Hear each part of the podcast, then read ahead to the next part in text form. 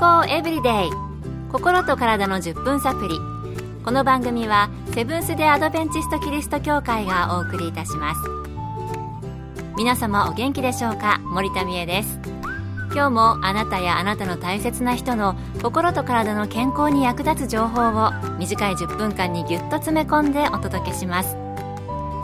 セブンス・デ・アドベンチスト・キリスト教会は社会奉仕をモットーに世界中で病院や学校も運営しています。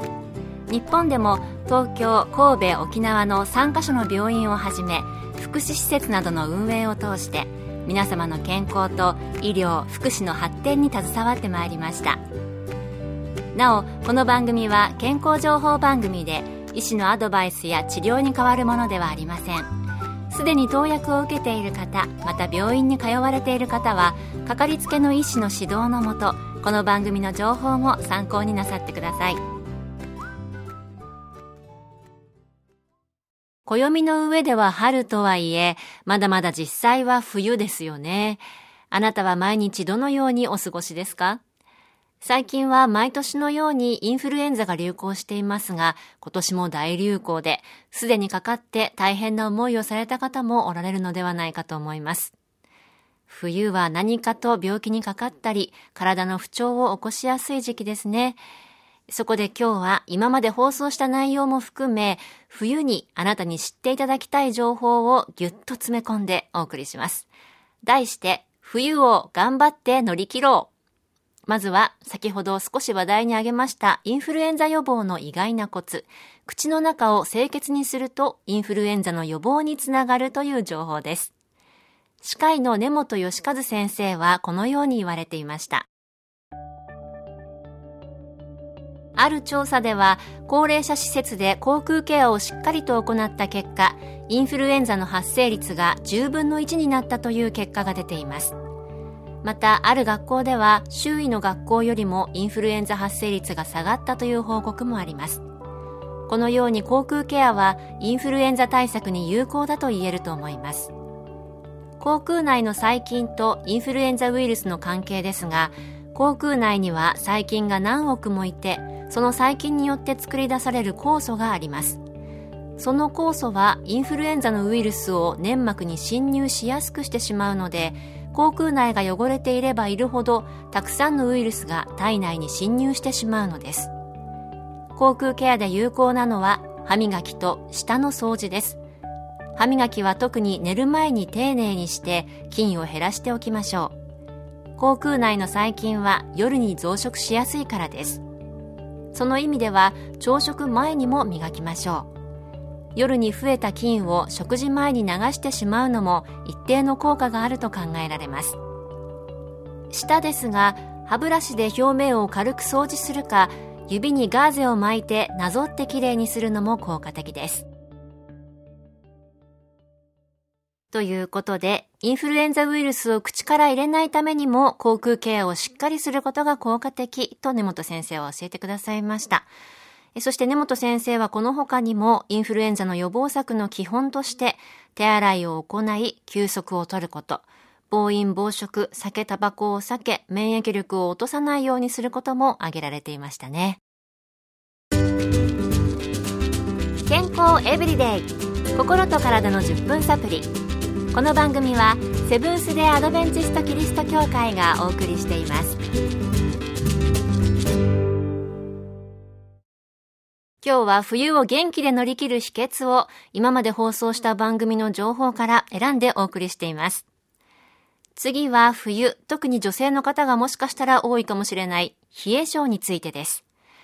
ただでさえ寒いこの時期、体が温まらないで特に手足が冷たくなってしまう冷え性。辛いですよね。いくら厚着をしても体が温まらない。どうしたらいいのでしょうか。まず、アメリカカリフォルニア州シリコンバレーで総合家庭医として働かれているマーク岩橋先生は、冷え症対策についてこのように言われていました。冬は体温が奪われやすい時期です。特に頭から体温が奪われやすいので、帽子、特にウール製の帽子をかぶると良いでしょ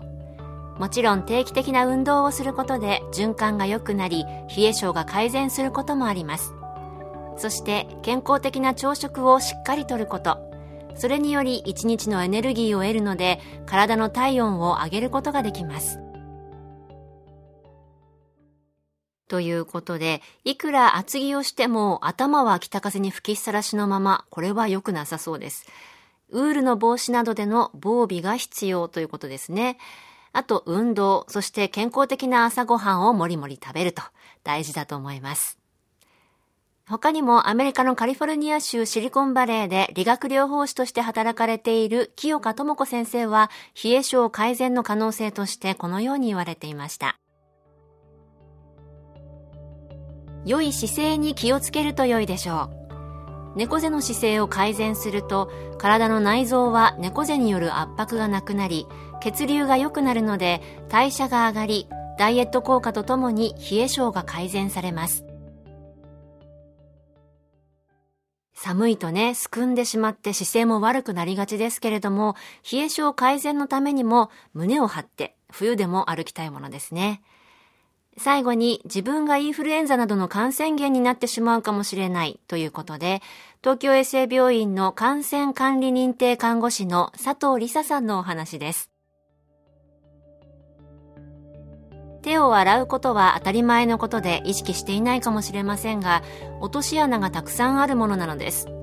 感染予防の基本は手指衛生です。手洗い一つで被害者というより加害者になる可能性があります。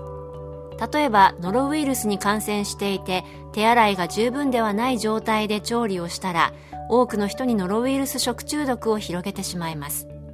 実は誰もが簡単にバイオテロリストになりかねないのです。手洗いはしっかり石鹸で30秒間手を洗ってさらに十分に流水ですすぎ菌をしっかり落としましょう。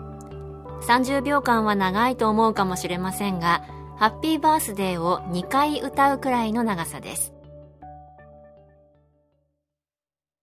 バイオテロリストにならないように、また体も温めるようにして、口の中もきれいに、もう少し頑張って冬を元気で乗り切りましょう。今日の健康エブリデイいかがでしたか？番組に対するご感想やご希望のトピックなどをお待ちしています。さて最後にプレゼントのお知らせです。今月は抽選で20名の方にサンイクフーズのごまクリームギフトセットをプレゼント。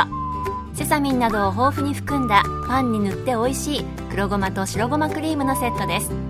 ご希望の方はご住所お名前をご明記の上郵便番号241-8501セブンス・テ・アドベンチスト協会健康エブリデイの係。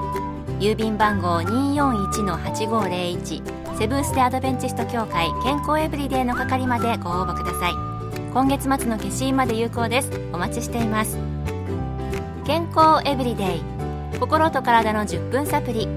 この番組はセブンス・デ・アドベンチスト・キリスト教会がお送りいたしました。